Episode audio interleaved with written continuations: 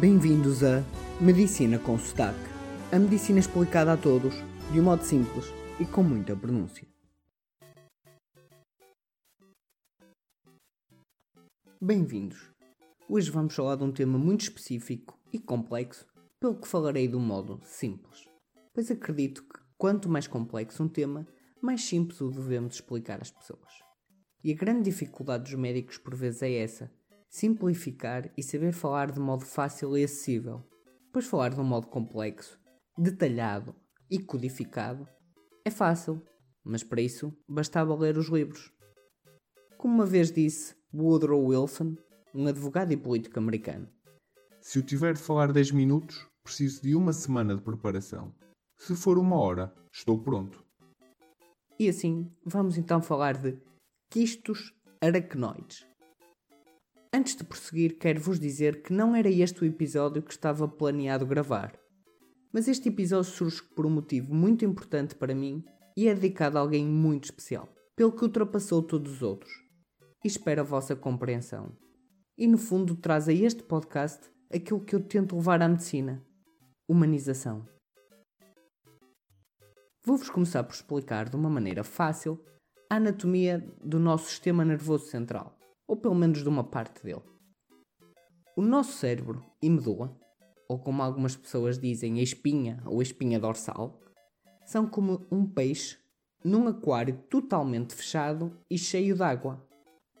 A razão disto ser assim é por proteção, pois ao estarem rodeados de água, o nosso sistema nervoso vai resistir muito melhor aos impactos, pois a água que os rodeia vai absorver e dispersar a energia que assim atinge o cérebro e a medula com menos intensidade. Podem comprovar isto abanando um aquário ou até batendo no vidro e vão perceber que pouca da vossa energia vai chegar até ao peixe. Este líquido, que aqui comparamos à água, tem um nome complicado: líquido céfalo-raquidiano. E vamos lá dividir isto. Líquido, ok. Céfalo quer dizer que é do cérebro, e raquidiano, que vem de raquis, que é a medula, ou como já vimos, a espinha. Ele tem várias funções, para além de proteger. Outra delas, então, é permitir algumas trocas, como a nível de iões e moléculas do nosso corpo. Assim, este tal líquido onde o nosso cérebro está mergulhado é extremamente bem controlado e protegido pelo nosso corpo, pois ele está em contacto direto com o cérebro. Como imaginam, uma infecção neste líquido daria origem a doenças gravíssimas, como por exemplo a meningite, pois está em contacto direto com o órgão mais nobre que é o nosso cérebro. Pegando então assim no nome meningite, vamos continuar a falar da anatomia nós temos três membranas importantes no nosso sistema nervoso central e elas chamam-se meninges, daí o nome meningite, de infecção das meninges. Meninges vem do grego minic, que quer dizer membranas. Estas três membranas, ou meninges, têm nomes específicos. Uma delas é a pia mater. É uma palavra de origem árabe e que foi posteriormente traduzida para latim mãe carinhosa. Esta é a membrana que está mesmo mesmo juntinha, agarrada ao cérebro e à medula. E tal como o nome indica, é como se estivesse num abraço muito, muito apertado. Usando então a nossa comparação inicial, esta membrana equivale às escamas do peixe. Depois, temos ainda mais duas meninges, a aracnoide mater e a dura mater.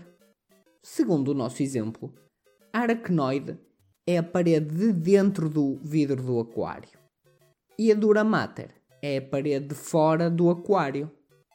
O nome aracnoide mater vem, como já vimos, o mater, que quer dizer mãe e vem do latim, e o aracnoide vem do grego, que significa aranha. O sufixo oide tem por definição imagem de. Assim, este nome teve a sua origem na aparência desta membrana, que se assemelha a uma teia de aranha. Por fim, a dura mater, que é a mais forte e espessa das três membranas.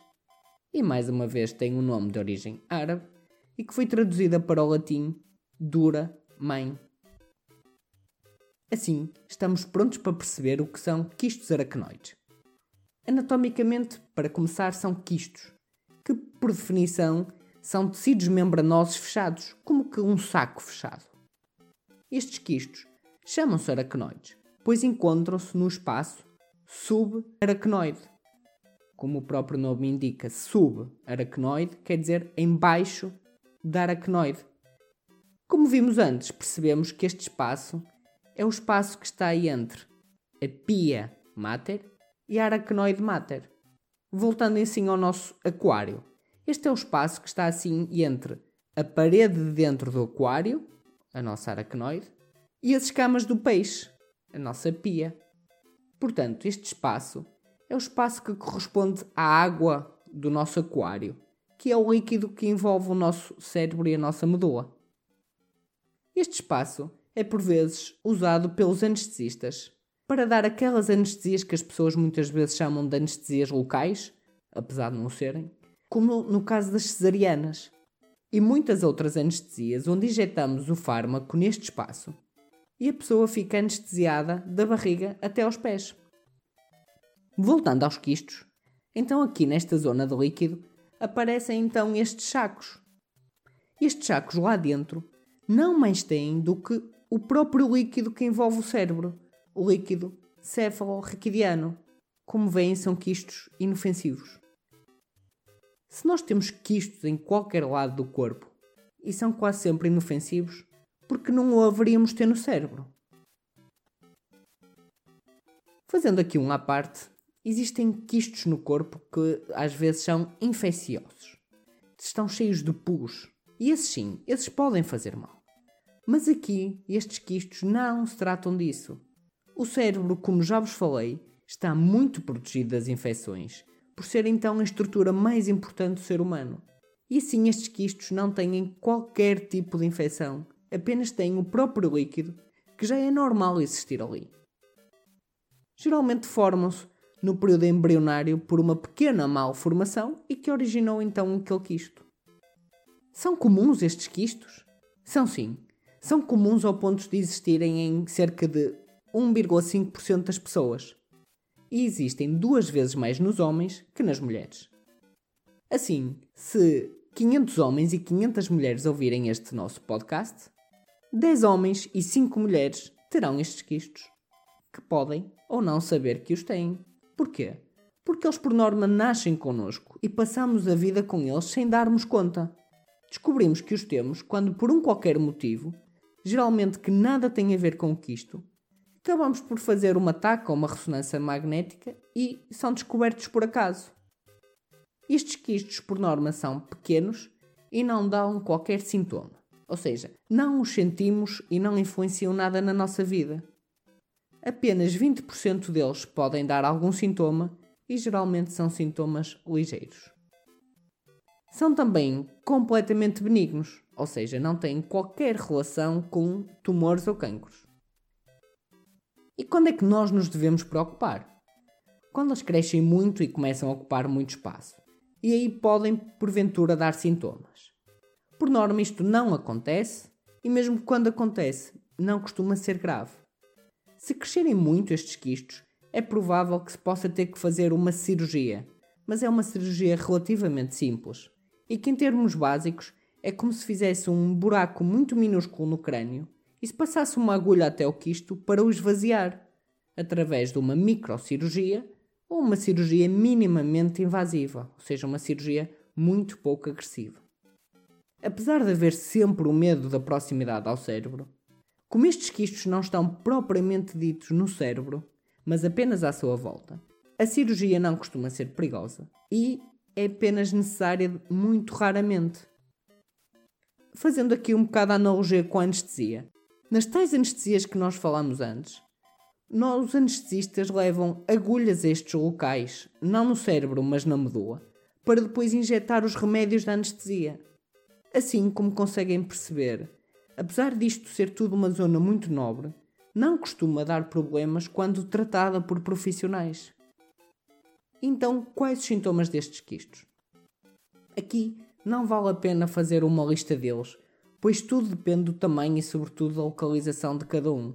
Pois ele, ao crescer e ocupar muito espaço, vai poder comprimir ou criar pressão em zonas diferentes do cérebro, consoante o local onde ele estiver, e assim pode dar sintomas totalmente diferentes, consoante o local dele.